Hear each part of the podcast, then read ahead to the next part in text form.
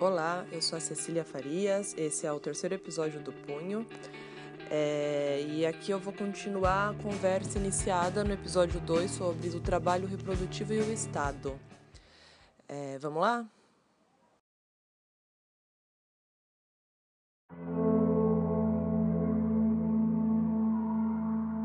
Então, para começar, eu vou retomar uma pergunta que eu fiz no episódio anterior. Se esse trabalho doméstico ele não participasse de alguma forma da geração de lucro, é, se ele fosse improdutivo, vocês acham que o Estado, o capital, permitiriam que se gastasse tanto tempo com algo improdutivo? Bem, com isso em mente, a gente tem que entender que esse, a invisibilização desse trabalho é proposital, para que o Estado não se responsabilize por ele. E no fim, ele recai nas costas dos trabalhadores, nesse caso específico das trabalhadoras. Então, algumas propostas que já. algumas soluções que nós já temos exemplos. Bem, a primeira é uma, vou falar bem rápido, que é sobre pagar alguém para fazer por você. É, você pode pagar uma diarista, uma empregada doméstica e pode ser uma solução pontual, num momento pontual, mas não é uma solução sistêmica, porque essa pessoa também precisa fazer as mesmas coisas para manutenção da vida dela. E aí ela vai fazer o que? Usar o tempo que seria o tempo livre de descanso para fazer as coisas da sua casa, para dar o suporte afetivo emocional dentro de casa, para ou transfere para outras pessoas, né, para parentes, para para vizinha que vai olhar as crianças ou algo assim. Então não é uma solução coletiva, é pontual e que não é nem de fato uma solução, é uma transferência.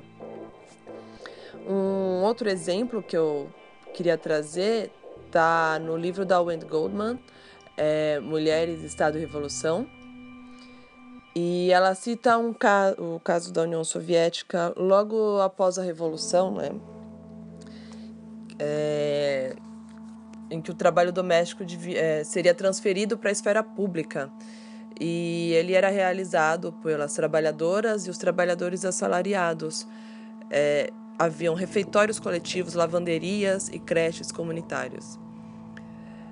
Também houve alterações na legislação trabalhista da época, com a licença maternidade remunerada e restrições de trabalho para as mulheres grávidas e as lactantes. Mas, a partir de 1921, com questões relacionadas à economia, à guerra civil do momento, e toda a treta de implantar um novo sistema né, num, processo pós-revolução, houve uma série de demissões em massa e também cortes profundos nos serviços sociais. E no momento da demissão em massa e dos cortes sociais, isso recaiu majoritariamente sobre as mulheres. É... Além disso, os resíduos do trabalho produtivo acabam recaindo sobre as mulheres. Porque o Estado e a sociedade continuam contando que as mulheres que vão dar a atenção e a segurança das pessoas. Então, mesmo o trabalho de ir buscar da creche, de cuidar da roupa da criança em casa, ver se ela está tá vestida adequadamente, além de, o, do trabalho afetivo, né, do suporte afetivo que essas mulheres dão, além do trabalho sexual, é, por exemplo, ouvindo um podcast com uma psicóloga que trabalha com saúde mental e mulheres, ela disse que não tem uma paciente dela que nunca fez sexo sem vontade. Então, essa cobrança de que a mulher tem que estar disponível sexualmente para o marido, é, isso entra na conta do trabalho sexual. Outro ponto é.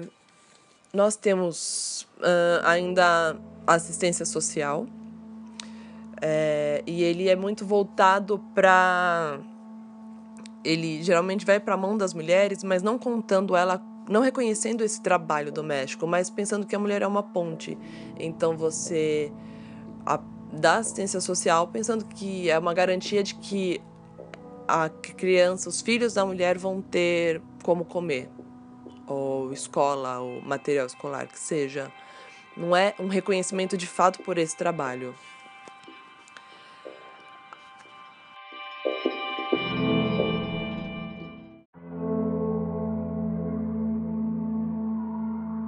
Existe uma série de desafios quando a gente pensa em soluções para tirar o peso do trabalho reprodutivo das costas das mulheres e responsabilizar o Estado. Como fazer com que elas participem das escolhas e criem eh, alguma autonomia sem que essas questões se, continuem sendo taxadas como questões femininas? Por exemplo, como as mulheres podem participar ativamente de discussões sobre segurança alimentar, sem que a questão da alimentação seja uma atribuição feminina.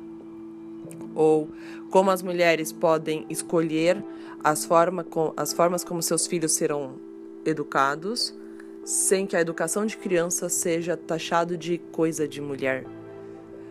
Ou mesmo na, sobre os auxílios a, da assistência social como focar nas mulheres como indivíduos e não como pontes para que o auxílio chegue nas outras pessoas da família? São muitas perguntas. É, eu tenho algumas ideias, vocês têm algumas ideias e a gente pode trocar ideias. É, no próximo episódio, eu vou falar de uma proposta que chama Waits for Housework, é um movimento, uma campanha dos anos 70 é, que fala de trabalhos para o trabalho de trabalhos de salários para o trabalho doméstico. É, então a gente se fala semana que vem. Até mais.